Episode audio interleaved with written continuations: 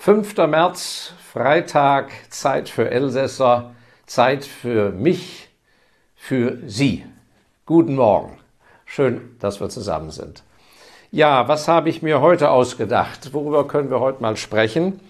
Und da ist mir Folgendes aufgefallen. Ich wurde viel angesprochen in letzter Zeit äh, von äh, Menschen, die doch äh, Geldanlegern, die Anlegerinnen, die das Gefühl haben, sie müssen das Geld irgendwo rettend unterbringen. Häuser haben sie schon, Vermietimmobilien, Wohneigentum, äh, ähm, die Hypothek ist abbezahlt, äh, die monatlichen Einkünfte sind hoch genug. Äh, Aktien, ja, entweder hat man schon gute Erfahrung oder man hat noch nie welche gehabt und hat Angst und Sorge, ist so gefährlich.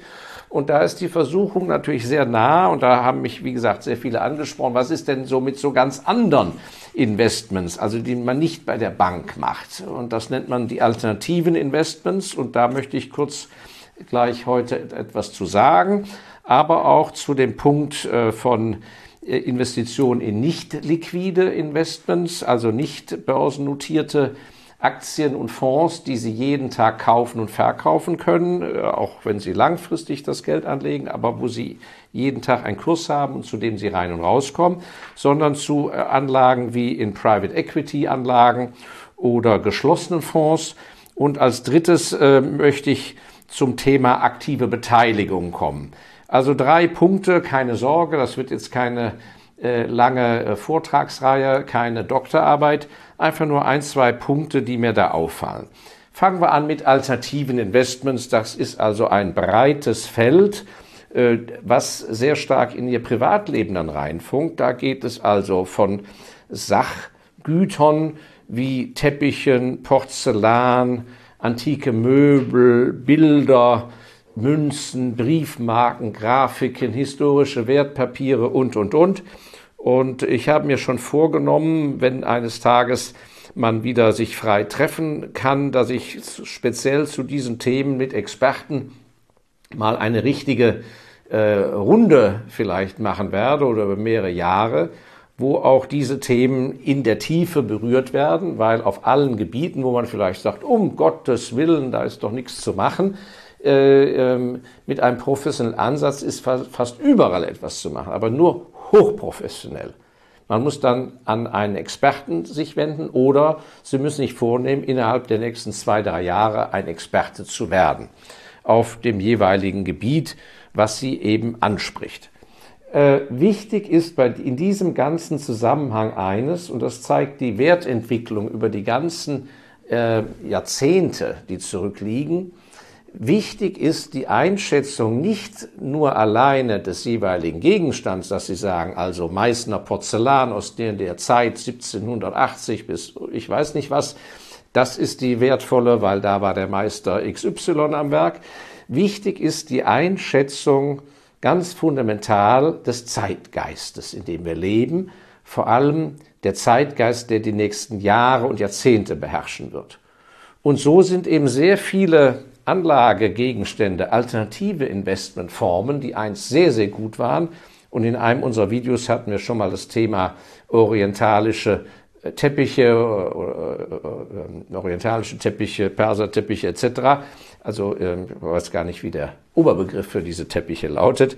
Ähm, da haben wir auch schon mal drüber gesprochen, wie da der Wertverfall eingesetzt hat seit den Zeiten zwischen den beiden Weltkriegen. Aber das ist nicht der einzige Bereich.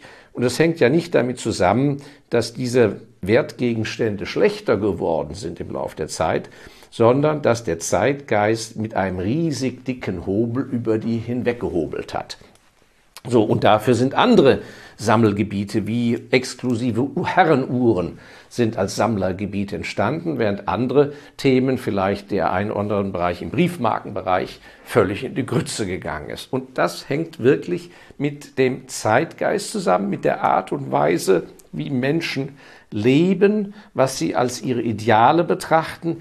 Ist das Ideal, dass man in großen Häusern wohnt, zur Hochzeit eine Aussteuer bekommt und diese Sachen sollen bis ans Lebensende halten oder sie kommen wir oder leben in einer Zeit, wo die Leute Abwechslung haben wollen, wo sie sehr mobil sind, wo sich die Familienverhältnisse alle 10, 20 Jahre ändern, wo die Räumlichkeiten eher kleiner sind. Und davon hängt überwiegend die Wertfindung dieser Dinge ab. Und was wir feststellen, ist, dass wir uns jetzt in einer Periode befinden, wo gewisses großbürgerliches Denken der Nachkriegszeit in Österreich, in der Schweiz und in Deutschland stark zu Ende geht. Das heißt, die Generation der Menschen, die in großbürgerlichen Häusern mit viel Platz, vielen Zimmern, äh, vollgehängt mit Bildern, voll mit wunderbarstem antiken Mobiliar, kann aufgelöst werden durch das Absterben dieser Generation und die nachfolgende Generation moderner lebt, viel, viel kleiner und kann von, ich weiß nicht was, 35 Antik, äh, antiken äh, Mobiliargegenständen, können die vielleicht gerade mal drei übernehmen, die ihnen am besten gefallen. Das andere landet auf dem Markt und sozusagen die Neukäufer, die diese Riesenhäuser haben, die wollen, die wenigen, die es da vielleicht nur gibt, die da in diese Lebensform doch noch hineinwachsen, die haben dann einen ganz anderen Geschmack. Und so hat ja auch der verstorbene Karl Lagerfeld, hat ja bis zu einer gewissen Lebensphase, ich glaube er war 45, war er komplett in Art Deco eingerichtet und dann hat er einen Schnitt gemacht und seinen ganzen Lebensstil geändert, alles rausgeworfen, sich komplett neu eingerichtet, Sammelgebiete neu und, und, und. Und diese großen Bewegungen, die mit dem Wert des Gegenstands gar nichts zu tun haben, die, die muss man richtig interpretieren. Und ich selber bin hier ein grandioses Opfer eines Fehlinvestments, weil in meiner großartigen Weisheit habe ich bereits als junger Student mir für 3000 D-Mark, das war also eine Zahl, ich würde sagen, auf, auf Kaufkraftbasis wie heute mindestens 5.000, 6.000 Euro, äh, was die Kaufkraft angeht, habe ich als Student mir einen wunderbaren antiken Sessel geleistet und ich besitze diesen Sessel heute noch. Ähm, und ähm, ich hab, der hat mich also mein ganzes Leben begleitet und äh, ist jetzt mittlerweile zwei, dreimal neu bezogen worden. Aber der Sessel ist wunderbar, ist nicht aus dem Leim gekracht und gar nichts. Und die großartige Wertanlage, wie viel ist der Sessel jetzt wert? Nicht? Also über, die, über diese 35, äh, 40 Jahre, ja 40, über 40 Jahre, hätte der Sessel, müsste ja jetzt mindestens 20.000 Euro wert sein. Stattdessen ist er auf Deutsch unverkäuflich. Vielleicht würde ich auf eine Auktion, wenn ich denn einen Auktionator finde, der ihn gnädigerweise nimmt, dann kann ich froh sein, wenn der für 300, 400 Euro einen Käufer findet. Also sagenhaft. Das führt uns zu einem ganz wichtigen Punkt, den Sie bei den alternativen Investments, das gilt ja auch für Diamanten und so weiter, ein entscheidender Punkt muss immer dabei sein, wenn Sie das machen. Also die richtige Einschätzung des Trends und das andere ist, und das ist entscheidend, es muss eine emotionale Dividende dabei sein. Diesen Begriff finden Sie wahrscheinlich nicht in der Universitätsliteratur, denn ich glaube, den habe ich sogar selber kreiert. Die emotionale Dividende, was ist das? Das ist die beste Dividende, die ist nämlich steuerfrei. Die bekommen Sie die ganze Zeit, nicht nur einmal im Jahr, die bekommen Sie permanent, nämlich dass Sie Freude haben an dem Ganzen, was Sie da investiert haben. Ob das jetzt irgendwie ein Ferienhaus ist, was gar keinen Marktwert mehr hat, aber wo Sie jedes Jahr hinfahren und wo Sie schon voller Vorfreude sind, bevor es losgeht und Sie die schöne Luft da genießen können. Oder ob Sie einfach eine Freude haben, dieses Porzellan zu haben oder dass eben das Ölgemälde an der Wand auch wenn es gar keinen Marktwert mehr hat, weil der Künstler völlig unpopulär geworden ist, aber einfach das Bild ihnen so viel bringt in der, im, im, im, im täglichen Leben, dass das fast wie ein Companion wird, ein Begleiter in ihrem Leben. Und das gibt es bei Ölgemälden etc. oder auch Skulpturen. Das ist ganz entscheidend. Also als alternative Investments bitte immer nur mit der emotionalen Dividende und Gottlob ist die nach wie vor steuerfrei. So, das war ein äh, Grobabriss zu diesem Themenbereich. Wie angekündigt der zweite, da mache ich es kürzer. Private Equity Investments, Investments in geschlossene Immobilienfonds, Schiffsfonds und so weiter. Gibt es auch einen Riesenstrauß an Anlagen. Und da ist das Entscheidende am Ende des Tages, egal wie Sie äh, sich da auf dem Papier reich rechnen, wie toll das ist oder wer da alles ein, als Mitinvestor ist, diese Investments sind nicht täglich kündbar, die, da gibt es keinen geregelten Ausstieg und die Kernfrage, die Sie beantworten müssen und die Frage vor allem, ob Sie sich das überhaupt leisten können, wann kommen Sie je wieder an Ihr Geld ran? Wie ist das geregelt? Und wenn das heißt, ja gut, also das wird dann sechs, sieben Jahre dauern und irgendwie, wenn dann irgendwelche steuerlichen Fristen abgelaufen sind, dann werden wir schon sehen, das werden wir im Markt weiterverkaufen und wie auch immer. Da kann ich sagen, überlegen Sie sich das sehr gut, ob Sie wirklich das Risiko eingehen können. Denn ob das so kommt, das steht in den Sternen. Es hängt dann, Sie sind ja auch mit Ihren Mitinvestoren, äh, vielmehr, Sie sind denen ausgeliefert. Ja, wenn es insgesamt sagen wir, 100 Investoren gibt oder 30, dann muss die Mehrheit oder vielleicht sogar die Dreiviertelmehrheit oder einstimmig, weiß der Teufel, hängt von den Statuten ab, müssen nicht genau anschauen oder Ihr Experte, dann hängt ja davon dann ab, wie die Mehrheit entscheidet. Und unter Umständen wollen Sie jetzt dringend raus und die anderen sagen, nein, nein, der Markt ist gerade so schlecht, jetzt bleiben wir noch mal drei Jahre weiter drin und das Objekt kommt nicht zum Verkauf. Wird nicht mal versucht. Und häufig ist der Betreiber dieses ganzen Zeugs natürlich überhaupt nicht interessiert, dass das Ding aufgelöst wird, sondern verdient ja Jahr für Jahr weiter Provision dafür, dass er das weiter bemanagt. Also ein ganz dickes Thema. Wie kommen Sie in Ihr Geld überhaupt ran?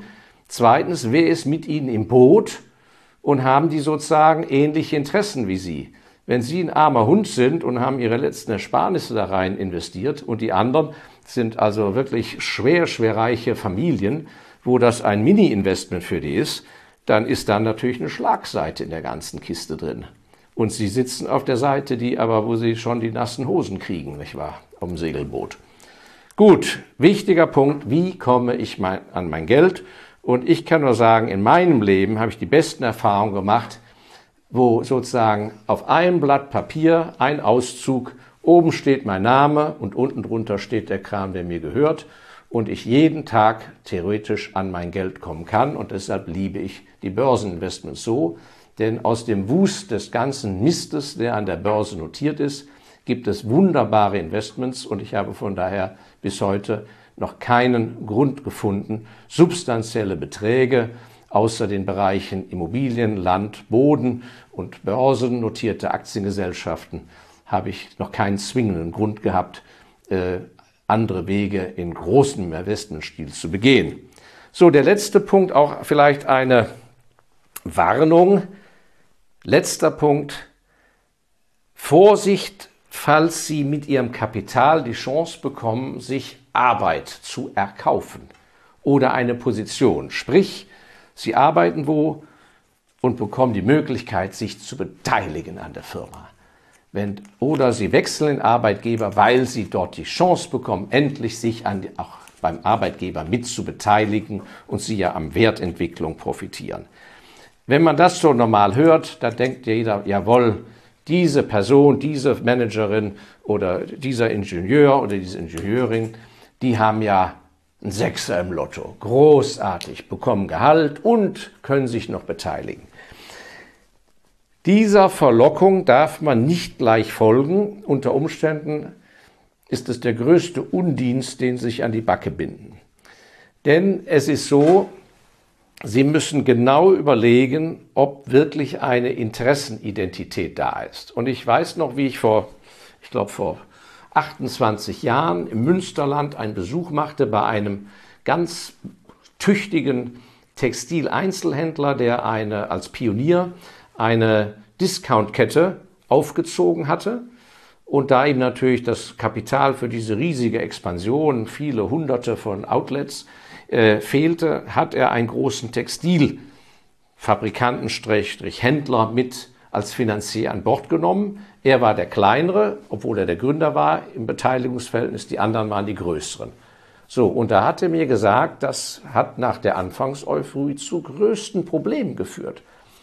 Weil er hat natürlich nur in der Dimension seines eigenen Lebens gedacht und wollte an sich, so wenn er auf die 60 zuging, Kasse machen um nach der vielen harten Arbeit eines Gründers und Betreibers einer solch expansiven Firma und das noch im Einzelhandel äh, mit, mit viel, viel Konkurrenz und Discountpreisen, nach dieser knüppelharten Arbeit und diesem Oberstress wollte er natürlich sein Alter genießen und sozusagen an sein Kapital kommen, was da tatsächlich wunderbar entstanden war.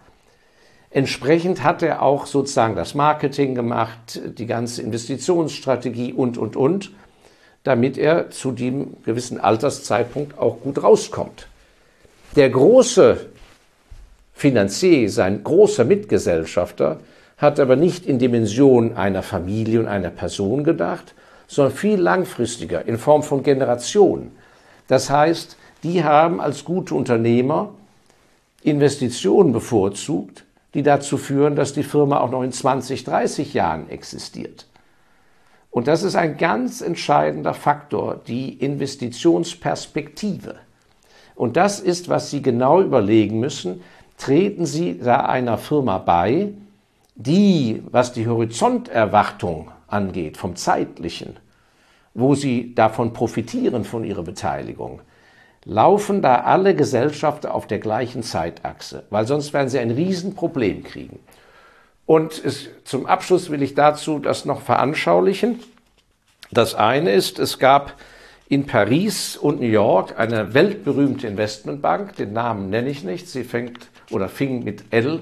an und der Hauptgesellschafter aus dem Familienclan nahm immer auch familienfremde Manager mit an Bord in die Führungsmannschaft und als Krönung wurden die auf die Zeit, wo sie da waren, beteiligt, sodass sie nach außen sagen konnten, ich bin Partner sogar der Bank L. Punkt.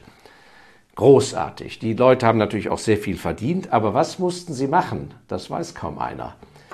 Die mussten in sein Büro gehen, als sie zum Partner ernannt wurden. Dann hat er denen so einen dicken, schön teuren Füller in die Hand gedrückt, ein weißes Blatt Papier ihnen hingedreht und hat gesagt, bitte unterschreiben. Und haben die gesagt, wie, was unterschreiben? Ja, bitte dieses weiße Papier und zwar unten links.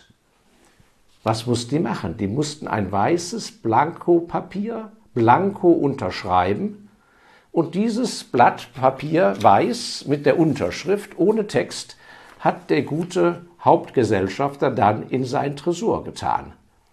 Sodass praktisch, wenn die frech wurden im Lauf der Jahre oder zu viel Geld wollten, dann hat er das Papier rausgeholt, dann wurde der Text eingetippt, hiermit reiche ich meinen Rücktritt ein.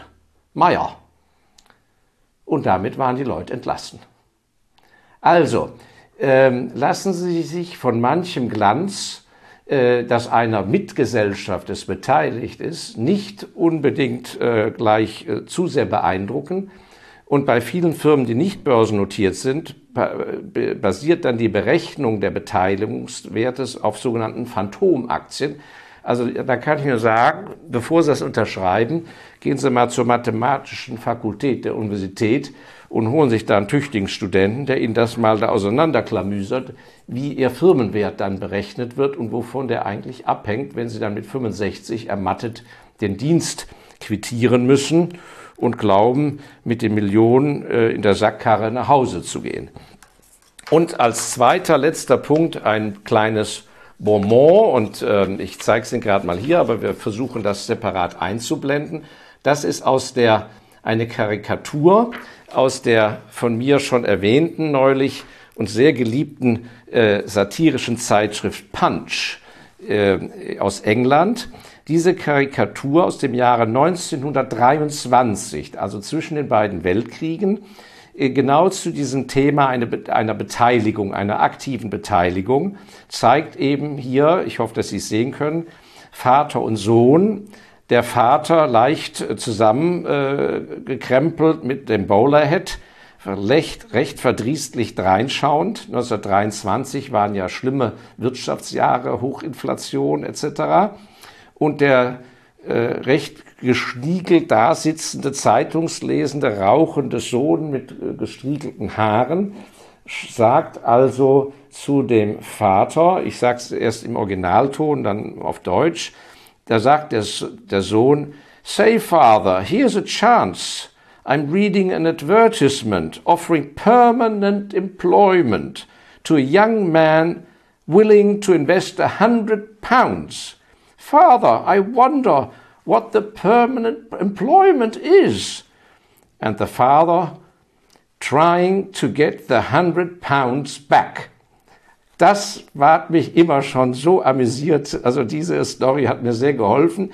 Der Sohn liest also in der Zeitung, dass eben hier eine wunderbare Arbeitsstelle ausgeschrieben ist für einen jungen, tüchtigen Mann, der bereit ist, 100 Pfund zu investieren. Das war damals viel Geld. Und äh, damit verbunden ist eine Dauerarbeitsstelle. Und da fragte den Vater, was ist wohl diese Dauerarbeitsstelle? Und dann sagt der Vater grummelig in sich hinein, der Versuch, deine 100 Pfund wiederzusehen. Ja, das hat mir sehr geholfen. Dieses, äh, diese Kreatur habe ich schon als 17-Jähriger mir kopiert und sie begleitet mich mein ganzes Leben und deshalb wollte ich das gar mal heute mit Ihnen teilen. Ja, drei kleine Anregungen zu Gebieten außerhalb der Börse. Vielleicht trifft es ja den einen oder anderen Verwandten, Bekannten, Freund oder Sie selber. Und vielleicht sind es Gedankenanregungen. Wenn Sie dazu äh, weitere Ideen haben, schreiben Sie es doch bitte unter das YouTube in den Kommentar. Äh, teilen Sie auch bitte uns äh, großzügig weiter in der YouTube-Welt an äh, Interessierte oder Menschen, die vielleicht äh, profitieren könnten von unseren Inhalten, die wir miteinander austauschen. Ich freue mich sehr darüber. Und ähm, ja, vielleicht sehen wir uns ja am kommenden Freitag wieder, falls Sie Zeit haben. So Gott will, werde ich hier sein für Sie. Auf Wiederschauen.